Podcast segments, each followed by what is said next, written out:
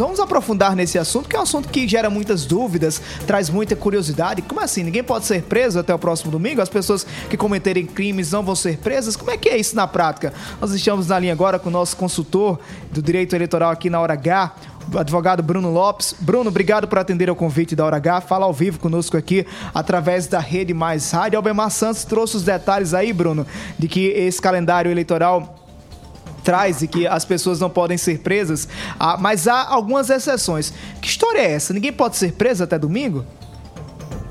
É, boa noite, Wallace, boa noite, Sony, boa noite a todos que, que assistem, que escutam o Hora H.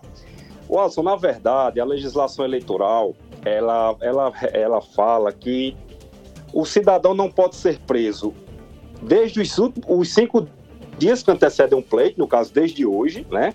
Até as 48 horas após o pleito, certo? Então seria aí 48 horas até o pleito, até no caso terça-feira da próxima semana. Agora, como vocês pontuaram é, anteriormente, essa seria a regra, mas existem as exceções, como o próprio Albemar é, colocou, o repórter do Hora H, é, essa regra ela não é absoluta, certo, Alisson? Ela ela, ela, ela prevê que não deve, deve, deve existir essa prisão, mas ela excetua alguns casos, como bem pontuado. Nos casos de flagrante delito, né, se você está cometendo um crime em flagrante delito, então você pode é, ser preso, né? É, se, se houver um cumprimento também de uma sentença judicial, de uma decisão judicial por crime inafiançável, né? já existia essa sentença, e, existir, e for por um crime inafiançável, né, aquele que não cabe o pagamento de fiança, você também pode ser preso. E a terceira hipótese, que traria como exceção, é, o é justamente o desrespeito ao salvo-conduto. Que, que, como é que funciona isso? O salvo-conduto é quando um juiz, é, um magistrado, ele, ele já verifica que alguém vem sofrendo algum abuso, vem sofrendo algum, algum excesso, então ele expede esse salvo-conduto para que aquela pessoa não possa ser presa. Então, se alguém também, alguma, alguma outra autoridade descumprir esse salvo-conduto, ele também poderá ser, ser recolhido, no caso, poderá ser preso. Então, essa regra, Watson, ela não é absoluta, né? Como vocês vinham pontuando aí no programa, é, o cidadão ele deve realmente tomar cuidado, né? Não é uma carta branca para o cidadão, e a lei excetua essas hipóteses, né? De, de, de possibilidade dessa prisão realmente ocorrer mesmo nesse período que a lei eleitoral é, traz como regra que o cidadão não é recolhido. Então existem essas exceções. Doutor Bruno, e a justiça eleitoral, Alisson, só complementando Sim. rapidinho, a justiça eleitoral justamente faz isso para garantir a soberania popular, né, para garantir que ninguém seja impedido né, de exercer o seu direito de voto.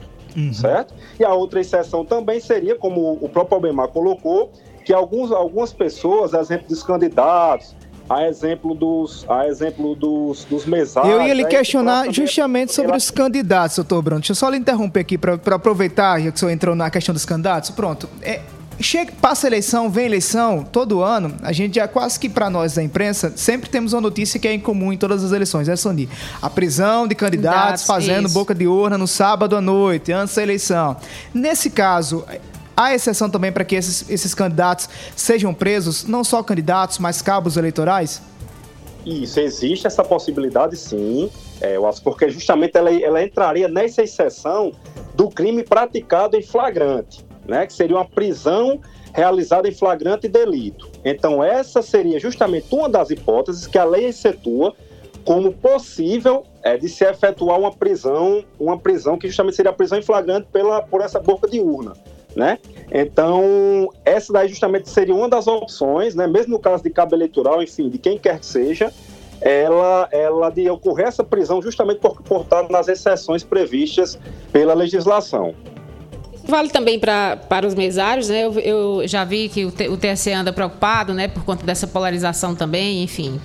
Pode haver algum e tipo de problema? A mesma regra, a mesma regra é, some para os mesários também, né? Para é, ele, só, ele só tem a mais, né, como exceção, esse, esse prazo mais elastecido, né, que seriam justamente os 15 dias anteriores ao pleito. Né, ele, ele desde o do dia 17 de setembro, como o Albemar pontuou aí, que eles não podem que eles não que não pode realmente acontecer acontecer essa prisão deles, essa prisão é com essas exceções que a gente falou, né? Se também um mesário for pego é, cometendo um crime, né, em flagrante delito, então ele pode também é, ser preso porque ele estaria dentro das exceções legais. A diferença para os candidatos e para os mesários, né? O pessoal que trabalha aí na a, é, fica à disposição da Justiça Eleitoral é ter o prazo mais elastecido. Esse prazo que para o cidadão comum seria de cinco dias, para eles é elastecido para 15 dias antes do pleito. Mas as exceções são as mesmas, certo? É, se for praticado crime flagrante delito, se for para cumprir uma sentença judicial por crime inafiançável, por exemplo, alguém que, foi, é, que cometeu um homicídio, que seria um crime inafiançável, ou praticou ou cometeu um crime de tráfico de drogas, por exemplo, e tem uma sentença ali para ser executada contra ele, então ele pode, realmente entra nas exceções também, pode haver essa prisão. Então, como regra geral, esse direito que o cidadão tem, que a legislação eleitoral previu, né, que ela prevê, é, não é absoluto. Né? Ela é uma regra mas comportam essas exceções, né, como a, é, que a gente pontuou é, agora há pouco.